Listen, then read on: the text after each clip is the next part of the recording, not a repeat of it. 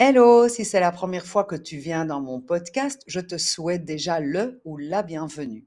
Alors dans ce podcast, je veux lever la honte et le tabou à demander de l'aide autour de la parentalité. J'y aborde des sujets qui me passionnent et qui ont pour objectif ton bien-être parental. On va pas se voiler la face. Il n'y a rien de pire qu'un enfant qui chouine, qui râle et qui se lamente pendant des heures. Les enfants, comme les adultes, vivent des moments désagréables, ont des peurs, ont des stress, ont des frustrations. Le problème, c'est la manière dont ils vont exprimer leur stress ou leur frustration. C'est à nous, adultes, de lui expliquer ou de lui montrer comment on s'exprime correctement. Mais pour que ton enfant t'entende, t'écoute et accepte la correction euh, face à ses râleries ou à ses chouinements, il doit d'abord être écouté pour qu'il puisse euh, au moins se décharger. Parce que souvent, geindre, râler, chouiner sert l'enfant à se décharger d'une émotion. Mais ce n'est pas pour ça que nous, on a compris ce qui lui arrive. Et c'est à nous, parents, d'accueillir ce stress, cette émotion par le biais de l'écoute. Une fois que cet enfant s'est exprimé, à nous de mettre le cadre euh, ou d'intervenir adéquatement. Et comme j'ai tendance à me répéter ce que je dis à chaque fois, si tu veux que les chouinements s'arrêtent, c'est une décision éducative que tu prends. Donc, il va falloir à un moment donné, éventuellement, prendre sur toi, te calmer, respirer, faire un pas en arrière et commencer à réagir adéquatement pour que cette, cette façon de faire prenne fin. Tes réactions vont évidemment être différentes euh, face à un enfant qui sait parler, s'exprimer, ou face à un enfant qui est encore trop petit pour s'exprimer. Lorsque tu es face à un enfant qui ne sait pas encore s'exprimer, tu peux tout simplement mettre des mots sur ce qu'il est en train de vivre. Tu peux lui dire, euh, je pense que tu es fâché, ou tu es triste, ou euh, tu es impatient, ou tu aurais voulu avoir un peu plus, etc. Mais pour un enfant un peu plus âgé, vers 2-3 ans, tu pourrais par exemple le reprendre en le regardant droit dans les yeux et de lui, en lui disant Écoute, je n'arrive vraiment pas à comprendre ce que tu dis quand tu parles comme ça. Alors, est-ce que tu voudrais, s'il te plaît, répéter ce que tu viens de dire, mais en parlant clairement et normalement Devant ce comportement de chouinement et de râlerie, il y a, disons, deux grandes familles de réactions soit il y a la famille de l'irritation, soit la famille de, l'inquiétude. Mais que ce comportement t'irrite ou t'inquiète, de toute façon, la meilleure chose à faire, c'est de commencer par de l'écoute pour essayer de comprendre ce qui se cache derrière ce comportement. Chaque enfant, chaque parent, chaque famille est différente. Mais selon Rudolf Dreikurs, c'est le sentiment ou l'émotion que vit le parent face au chouinement de l'enfant qui va indiquer aux parents dans quel état est l'enfant. Et comme je le disais au début, on va pas se voiler la face, chouiner, ça t'irrite à mort.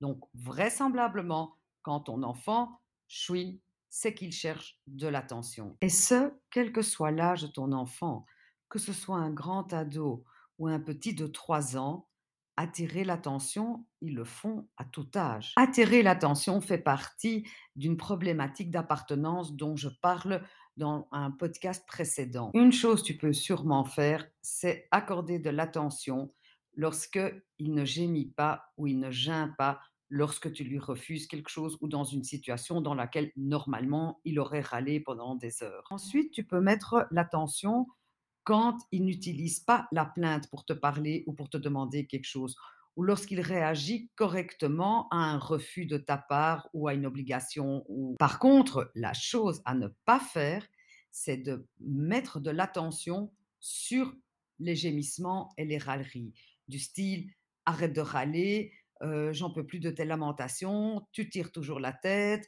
euh, je n'en peux plus de tes pleurnicheries, etc. Parce que lorsque tu réagis comme ça, tu lui confirmes en somme que pour attirer l'attention, il doit gémir.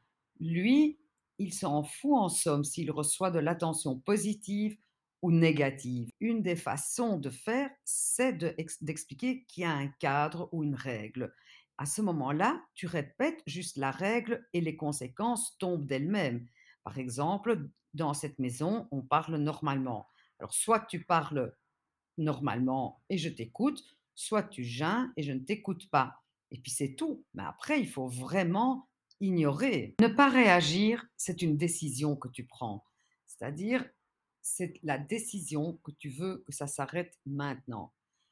Parce que il y a des plaintes et des gémissements devant lesquels il est très difficile de ne pas réagir. Mais moi, mon but, c'est que tu retrouves ton plaisir d'être parent. Et je vais de nouveau arriver avec mon fameux cadre. Je pense qu'un enfant qui est capable de s'exprimer, et je dis de nouveau, sauf s'il est malade, s'il est blessé, s'il a évidemment un il ne peut pas pour une raison ou une autre faire autrement que de chouiner. Mais sinon, un enfant est obligé de parler correctement. Qu'un ado râle de temps en temps, qui râle longtemps, euh, souvent, c'est normal, c'est de son âge et il est obligé de le faire. Par contre, si tu trouves qu'il devient vraiment très plaintif et qu'il râle énormément et qu'il trouve que tout est injuste, à ce moment-là, il a vraiment peut-être un besoin d'attention, ou il, a, il vit peut-être une frustration, ou il a peut-être un stress. Et là, c'est intéressant de faire de l'écoute et de voir s'il n'a pas besoin d'une aide extérieure éventuellement. Mais pour un ado, quoi qu'il en soit et quelle que soit la raison, lui doit vraiment pouvoir respecter la règle du parler normalement. Donc, dans cette maison, parle normalement. ou tu t'adresses à moi et tu me parles correctement, ou je ne, et je t'écouterai, ou bien tu continues à parler comme ça, mais moi je ne t'écoute plus. Par contre, ça tu peux le faire une fois que tu n'es plus inquiète. Et quand je dis normalement, c'est-à-dire sans geindre, faut pas lui demander de trop. S'il sait déjà formuler sa phrase sans que ce soit plaintif, c'est déjà très bien. Pour conclure, je dirais que toute plainte, tout chouinement doit être entendu et écouté. Et soit c'est une plainte pour attirer l'attention, soit il y a vraiment quelque chose. Si c'est pour attirer l'attention, il faut une règle, un cadre, un soit-soit et des conséquences. Si évidemment c'est une raison plus profonde, il est peut-être intéressant d'aller voir un psy ou un autre thérapeute. Et de nouveau, comme chaque semaine, observe cette fois-ci, observe ce que, quel effet ont les chouineries euh, sur toi. Euh, observe si ton ado va bien ou, et qu'il râle de temps en temps ou si c'est vraiment ou il est vraiment en train de râler énormément. Euh, regarde aussi comment est-ce que tu fais naturellement pour que ton enfant arrête de geindre Et est-ce que c'est la bonne chose? Est-ce que tu devrais pas t'y prendre autrement? Bref, observe, mets à l'épreuve, essaye, et puis on verra la semaine prochaine. Bonne semaine à toi